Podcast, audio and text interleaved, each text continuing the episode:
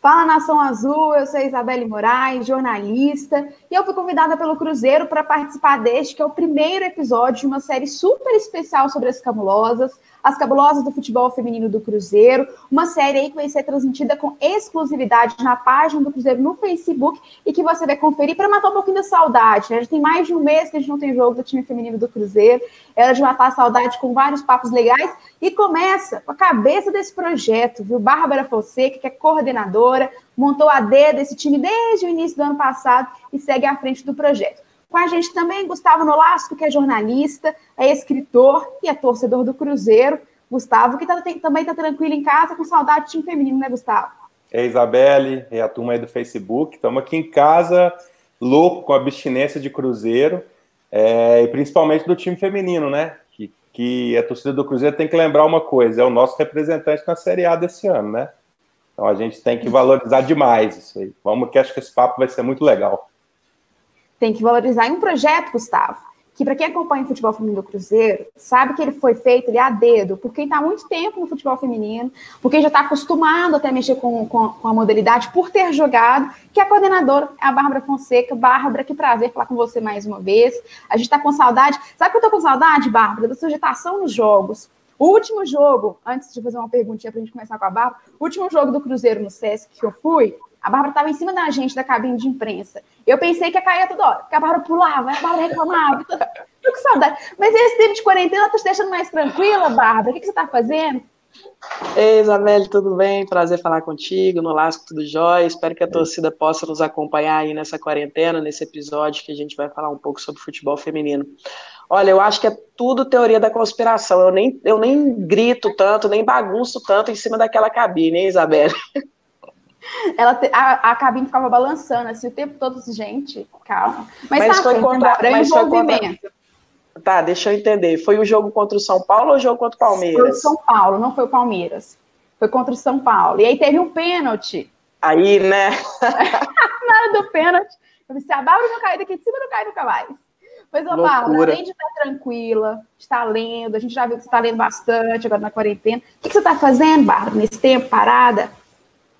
Bom, estou assistindo todos os jogos possíveis, principalmente da, da equipe do Cruzeiro, né, a nossa equipe, para entender como está sendo criado, como está sendo formatado, esses mínimos detalhes que às vezes no dia a dia a gente não consegue perceber, para quando a gente retomar as atividades, a gente poder é, buscar aí um equilíbrio melhor nas, nas nossas atividades.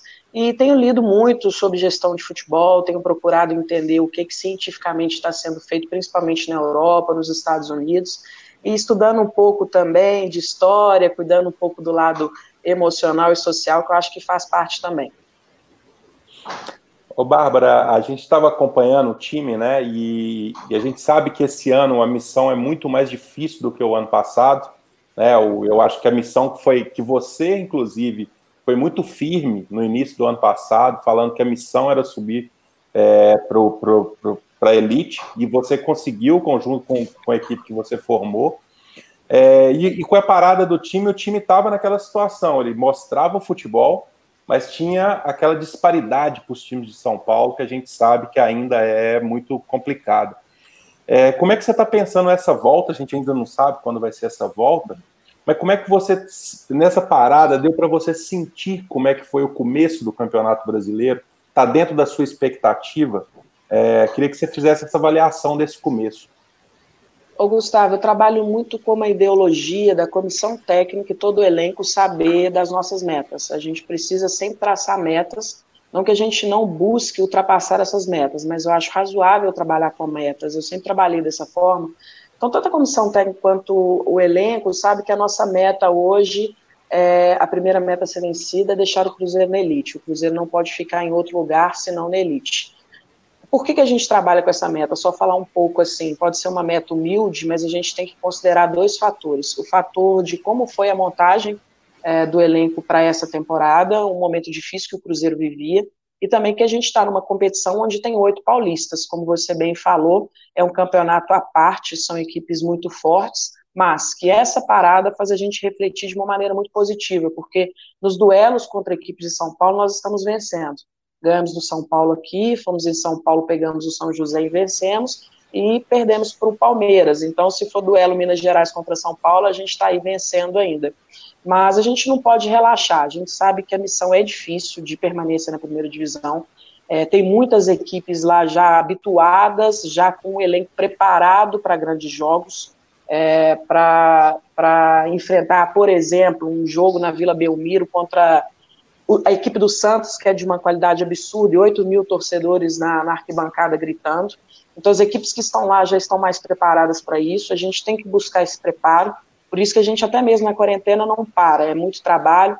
É, eu não sei se todos, todos têm conhecimento de como a gente fez esse, esse trabalho na quarentena, mas eu sentei com a comissão, reuni e falei que a gente deveria trabalhar por grupos. Então, a gente pegou comissão técnica, cada membro da comissão trabalha com cinco atletas, e isso constantemente, diariamente, a gente faz live, cada um com seu grupo, eu chamo eles de monitor, né? Então, cada monitor faz live com sua equipe, é, uma equipe de cinco atletas, vê como que elas estão trabalhando. Obviamente, a gente vai perder muita capacidade física, mas há uma condição de minimizar. A gente trabalha também o lado emocional das atletas, que ficam muito ansiosas por um retorno. Está muito difícil a gente não conseguir trabalhar com uma data, com uma previsibilidade, que dificulta muito o nosso trabalho. Mas a gente tem feito isso, isso tem gerado um, um desgaste, um cansaço, porque não é algo que a gente está acostumado a fazer o nosso trabalho é muito olho no olho, é ali, né, no toque, na conversa, no dia a dia, está gerando esse desgaste, mas eu tenho é, pedido muito para que seja feito da melhor maneira possível, porque a gente não pode distrair, porque o campeonato é muito difícil, a gente tem que alcançar essa primeira meta. No segundo momento, a gente pensa em avançar de fase, talvez aí chegar numa semifinal. O grupo tem qualidade, mas também a gente tem que preocupar em trabalhar o emocional, que define muita coisa nas competições femininas. E do ponto de vista do calendário, Bárbara, porque assim, agora nesse primeiro momento o Cruzeiro estava disputando A1, né? Fez cinco jogos, e aí agora tem essa pausa, desde meados de março, mais ou menos, a CBF anunciou é, a pausa, interrompeu todas essas competições que estavam acontecendo. E aí, a gente tem a previsão do Mineiro no segundo semestre, já metade do segundo semestre. Como que fica Claro que sem saber quando que vai voltar, a gente fica confuso. Mas como a gente pode trabalhar é, tudo isso com o Cruzeiro, com os jogadores do Cruzeiro, sem saber quando vai retornar, sem conseguir estabelecer uma meta, porque todo o planejamento de uma temporada, ele é feito com base na sua agenda. Então, se eu tenho um brasileiro daqui até aqui, eu vou trabalhar dessa forma. Depois tem uma pausa, tem o mineiro. Como é que vocês, que filosofia tem sido essa, com toda a imprevisibilidade de um calendário que a gente nem sabe quando vai voltar, né? É difícil. O que a gente pede muito é que a CBF, o que a gente está acreditando é que a CBF vai ter um bom senso, né? O que mais nos preocupa aí é quanto tempo a gente vai ter do anúncio da CBF da retomada da competição para a primeira partida. Isso preocupa Sim. realmente porque vai haver uma perda física, uma capacidade de entendimento de jogo muito grande e que mesmo com a equipe trabalhando, tentando trabalhar muito perto com essas atletas, não há que se falar. A gente vai só minimizar vai ser bem impactante. Então, espero que a CBF tenha, tenha esse bom senso e nos dê um trabalho aí de pré, de, nos dê um período de pré-temporada, porque é o que a gente vai precisar aí para retomar o, as, a, os jogos no, no, no, nível que a gente parou, ou talvez até um nível melhor, que certamente nesse momento aí das equipes a gente vai precisar. Porque se já era um campeonato difícil, você pode até pensar assim, pô, mas todas as equipes vão passar por isso, mas acredito que tenha equipes que tenham uma estrutura melhor e consiga minimizar isso de uma maneira melhor. Então, acredito que o retorno para a gente vai ser mais difícil do que quando estava antes da parada. Então, acreditar no bom senso da CBF, a gente talvez ter aí um período de um mês, três uhum. semanas, para ter esse trabalho com elas e poder voltar com, com uma qualidade como a gente parou. Ô, ô Bárbara, aproveitando falando de CBF e planejamento, assim, uma das coisas que, que, que cativa muito em você é, esse pensamento que você tem de planejamento, né? A gente sempre nas suas entrevistas você sempre fala muito disso. Você pensa as coisas muito planejadas. E uma das coisas muito bacanas que você sempre falou que você questionava eram os campeonatos de sub-18, né? Que estava fora de hora. Que na verdade, se dependesse de você, você colocou categorias mais novas para formar as gerações. É, e eu queria que você falasse um pouco sobre isso, porque é, a gente vê o futebol feminino longe de ter o destaque que merece ter, mas é essa história de criar nas meninas que gostam de jogar futebol a possibilidade de uma peneira, a possibilidade de vestir uma camisa do Cruzeiro numa escolinha, que os meninos, né, pela cultura brasileira, a vida inteira sonharam com isso e tinham essa chance. É, eu queria que você falasse sobre essa lógica que você coloca, que eu acho que é, é eu acho muito bacana que o, o, país comece a pensar nisso. né, sobre essa questão é. das categorias de base. Ô, Bárbara, eu vou fazer só um adendo ao que o, o, que o Gustavo disse, que eu acho que é muito interessante isso, que é uma tecla que eu sempre bato, gente, assim, ó, futebol é formação. É formação técnica, é formação tática, é formação social, é tudo. E aí, tem jogadores que começam a entrar na categoria de base com 17 anos. Com 17 anos, o corpo já está no outro processo. E aí, eu lembro que eu tive uma matéria uma vez na faculdade, é, que eu fazia muita matéria de esporte, mesmo fazendo jornalismo. Aí, o professor meu de tática, chama Gibson, Gibson Moreira, ele falou assim: ó, futebol, a tática, a gente tem o sub-8, sub-15, sub-11, sub-13. Sub aí eu questionei assim: é, o Gibson, primeiro que a matéria era, falava só de futebol, mas era um viés muito masculino. O senhor Gibson, mas como você está falando? Você está pensando em quem? Assim, porque a formação do atleta, o homem, começando de sub-8, assim, é pensar o corpo da criança num contexto do futebol. Atleta, não, começa com 17, 18 anos, já está num processo físico muito distante. Então, um ponto que o Gustavo falou muito interessante da formação da atleta, nesse sentido, do corpo dela se acostumar com isso. A primeira escolinha de futebol feminino é, no país foi na década de 90 em São Paulo, em década de 90. Futebol, assim, já estava super, super evoluído. Então, só pegando um adendo no que o Gustavo disse, da importância dessa formação técnica, tática, social da atleta, né? É, eu vou falar um pouco disso, eu só queria corrigir aqui que o jogo que a gente fez contra o Santos, apesar da derrota, foi um jogo tão positivo para a gente, de como mostrou como a nossa equipe está bem emocionalmente, que eu acabei esquecendo de falar que a gente perdeu para o Santos. Então, no combate Minas Gerais e São Paulo, tá 2 a 2 tá? Desculpa a falha. Porque foi tão positivo que eu nem entendo como uma derrota aquele jogo contra o Santos. Mas voltando a essa, essa questão, o Gustavo, é, são várias vertentes que me fazem criticar algumas decisões da CBF no que se refere à categoria de base. A primeira delas é os clubes são obrigados a ter a sua equipe principal e uma categoria de base. Isso é uma obrigação. A CBF tem que entender que para os clubes que já vivem problemas financeiros distintos, isso é mais um peso. Então deveria fazer as coisas de uma maneira mais equilibrada. É claro que a CBF determinou, porque a CBF vê nisso uma fonte de receita a CBF e a FIFA e a Comebol entendem que em algum momento isso vai virar receita, mas ainda é deficitário para os clubes. Então, quando a CBF decide fazer um campeonato brasileiro sub-18, para mim ele entra num, num, numa, num desacordo com o que a gente já fazia na equipe principal. Ano passado, eu tinha na minha equipe principal duas atletas com idade a disputar um campeonato brasileiro sub-18. Isso é muito comum acontecer no futebol feminino. Aí a Isabelle vai entender bem o que eu estou falando, até que a Isabelle compartilha das minhas queixas. Quando a seleção sub-20 faz convocações, e aí acaba tirando Duda e Micaele, que são as nossas duas atletas de referência no meio-campo. E quando eu vou questionar com a CBF que, olha, então, já que eu estou sem as atletas, eu acredito que eu posso reivindicar não ter um calendário no brasileiro. E aí o questionamento é esse, mas são atletas de base, a sua equipe é principal. Mas o futebol feminino ainda tem muito disso. Você utiliza dessas meninas que têm idade para disputar ainda competições de base na sua equipe principal, muito pela ausência de produto. Então a CBF percebendo isso, ela deveria trabalhar categorias mais novas e entender que as coisas se fazem a longo prazo. Não adianta nada eu ter uma equipe sub-18 e só vai ser viável para o Cruzeiro ter uma equipe sub-18 porque tem uma competição sub-18. Se a CBF montar uma competição sub-13, vai ser mais viável a longo prazo, interessante, tanto com o aspecto social de formação para o clube uma equipe sub-13. Então, acho que entra num conflito muito grande. O que, que a CBF quer? A CBF quer que a gente capacite atletas para um futuro a médio prazo, que ela chegue mais preparada, com todas as suas valências físicas mais desenvolvidas, ela tem que ter um campeonato numa idade menor. Não adianta nada fazer uma, uma, um campeonato sub-18, porque essas atletas do sub-18, talvez elas já estão encaixadas até na equipe principal. E elas já estão ali numa idade que é difícil trabalhar algumas valências. Então, a, minha crítica sempre vai, vai ser essa, de que precisa trabalhar a categoria de base mais nova, o sub-13 ou o sub-15, e só vai ser viável para o clube se a CBF dar competições, porque não há o que se falar de você treinar uma categoria um ano inteiro para não ter competições. É, só treino não faz atleta. Atleta precisa desse contexto de jogo, de contexto de decisão, para que ela chegue numa maior idade já preparada. E, o, e minha outra crítica é a forma como eles fazem a competição.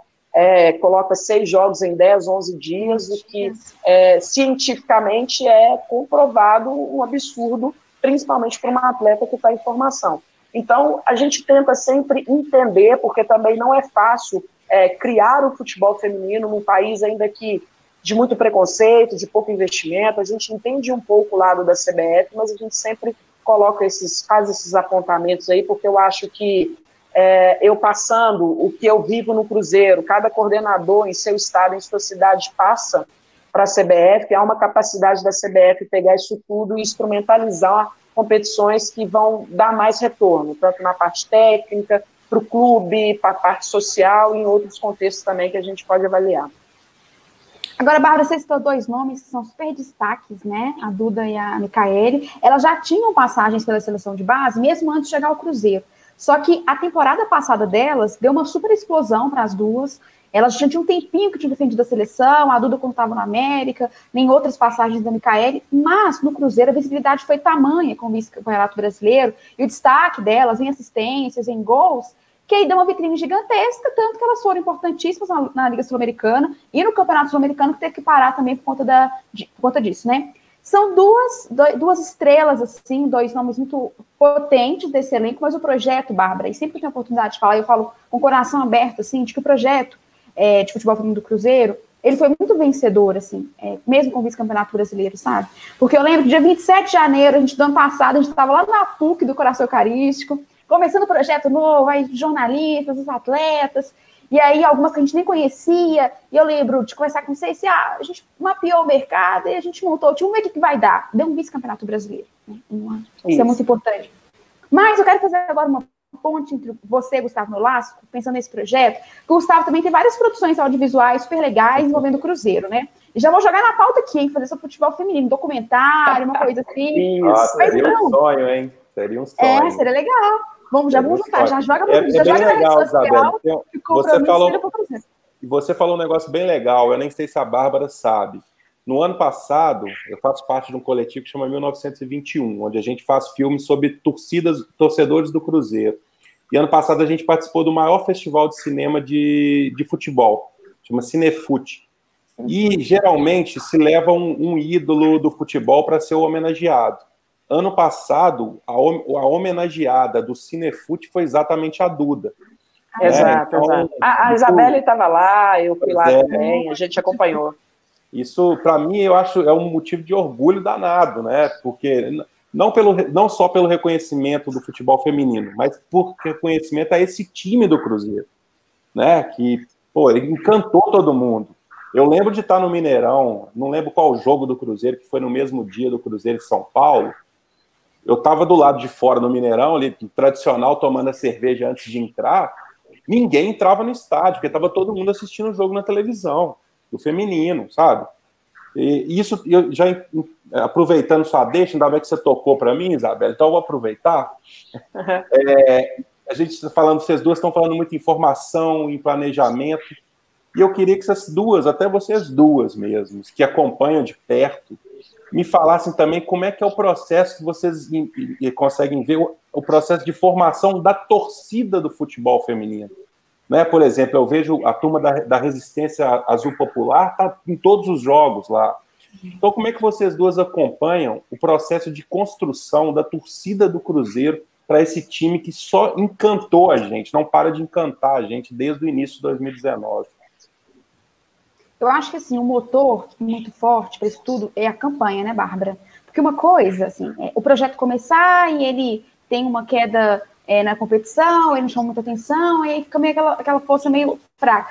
Mas ainda assim, no caso do Cruzeiro, elas começaram a ganhar. Elas foram ganhando, foram ganhando. E aí o próprio Cruzeiro nas redes sociais foi muito interessante. O Cruzeiro nas suas redes sociais também com uma cobertura dos jogos, que foi legal. Foi, foi entendendo que ao longo do campeonato era necessário cobrir, começou a cobrir no Twitter. Aí a galera começa. Aí tem um gif de um atleta, porque, gente, tem que dar rosto para esses jogadores, tem que dar cara. Não basta a torcida saber que existe um time feminino no seu clube. Ela tem que saber quem é a Duda, quem é a Micaela, que tá na seleção, sim. Mas tem que saber quem são os jogadores que acabaram de chegar, quem são os atletas que fizeram um, dois jogos. Eles têm que ter cara. E isso tem. Então, acho que teve um processo muito legal, né, Bárbara, de adesão de torcida nas redes sociais. Presencialmente, a gente viu alguns jogos, uma presença legal no Sesc, no Sesc Venda Nova, mas eu acho que é uma escada. E é um projeto que cada vez mais pode ter ainda mais adesão das arquibancadas, né?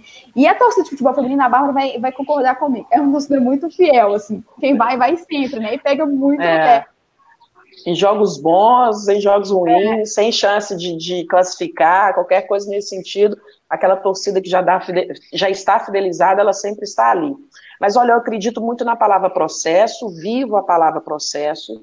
É, eu não sou daquela gestora que entende que de um dia por outro eu tenho que é, lotar um estádio. Sei das dificuldades que o futebol feminino apresenta para o torcedor. A gente não consegue ainda fazer jogos em grandes estádios, como o Mineirão, como Independência. Eu sei que isso acaba dificultando, porque a gente joga no SESC, o SESC é um local um pouco fora de mão, a gente entende todas essas dificuldades, mas entende também que o torcedor ele tem é, se identificado, ele tem se conectado. E a, e a Isabelle falou uma coisa muito interessante. Quando você começa a mostrar para o torcedor que a Duda tem cara, que a Micaele tem cara, que a Mari Goleira tem cara, que ela tem uma história, como ela é, de onde ela vem, e começa a ter mais acesso às informações, essa conexão ela acontece de maneira natural. E aí vem a necessidade de estar em campo, que aí a gente herda a paixão pelo clube. O que eu falo sempre que o, o, o que a gente mais herdou de bonito nessa obrigação da FIFA é a paixão que o torcedor tem pelo seu clube, tem pela sua camisa. Pode ter aqueles que ainda não conseguem olhar o futebol feminino da forma que tem que ser vista, eu gosto de falar isso porque não adianta o torcedor ir para o estádio e achar que vai ver ali um jogo de futebol masculino que não é. Eu queria que o torcedor do, do futebol, o amante do futebol, tivesse a visão que o amante do vôlei tem, que respeita como vai ser o jogo do vôlei masculino e como é diferente um jogo de vôlei feminino. A gente ainda tem que criar essa cultura dentro da, do torcedor. Então, aquele torcedor que ainda não conseguiu ver com esses olhos, a gente tem um processo e a gente vai alcançar esse torcedor. E alcançando esse torcedor, a gente empodera e aí a gente consegue fazer jogos em grandes estádios. É uma cadeia, é um processo e que a gente trata com muito respeito, sem crítica àquele que não gosta de futebol feminino, sem crítica é daquele que não sai de sua casa para assistir, nem sequer liga televisão ou não quer uma notícia no Twitter, porque a gente pega isso às vezes. Né, o Cruzeiro tem feito um trabalho muito legal com a gente na produção de conteúdo, colocando a gente nas redes sociais o tempo todo, e a gente vê comentários do tipo, ah, eu não quero saber do futebol feminino. Mas não gera na gente nenhum rancor, nenhuma raiva. A gente entende que é processo e que em, alguma, em algum momento a gente vai conseguir alcançar esse torcedor também. Isso não alcançar ou esse torcedor, que a gente alcance outros e que a gente viva feliz e fazendo um bom futebol com aqueles que já já tá aí nos apreciando e batendo palma pra gente. Bacana. Mas sabe que a cada comentário negativo, Bárbara, a Duda faz uma super assistência, a Micaele faz um golaço, a Mari Camila defende é um pênalti. É assim que a gente responde, entendeu? Né? Assim, uhum. Claro que é, é, bom dialogar com quem tenta conversar, entender o processo do futebol feminino, para quem não está muito integrado, mas não é ir para o combate o tempo todo, brigar o tempo todo, sabe? A gente vai ter que responder cada vez mais no campo, entendeu? Olha o potencial desses A Micaele fez um gol na. Acho que foi, na, foi no Sul-Americano, um golaço da lateral de que a bola é. fez uma curva, assim, uma coisa espetacular. Não só esse gol, vários gols, várias atuações. Mas quando você olha um gol daquele ali, ó, para cada comentário, mostra o gol da Micaele. A menina ela é sensacional, ela tem um potencial muito forte. Então, cara, assim que a gente, assim que a gente dialoga. É com bom futebol, e é com um projeto super legal que você tem cabeçando dentro do Cruzeiro hoje, com as cartas que te deram para planejar essa equipe. E se o, o Nolasso tivesse que fazer um documentário, um projeto audiovisual sobre o time feminino do Cruzeiro, qual elemento não poderia faltar de jeito nenhum, Bárbara? Ah, eu não gosto muito de sentar nesse discurso de que o futebol feminino é, vive muitas dificuldades, mas trabalhar, mostrar, tentar colocar isso é difícil, mas a resiliência dessas atletas é algo que não pode faltar. Como que a história de cada uma, o que, que cada uma passou e teve que vencer para chegar onde está, eu acho que não, não, pode faltar.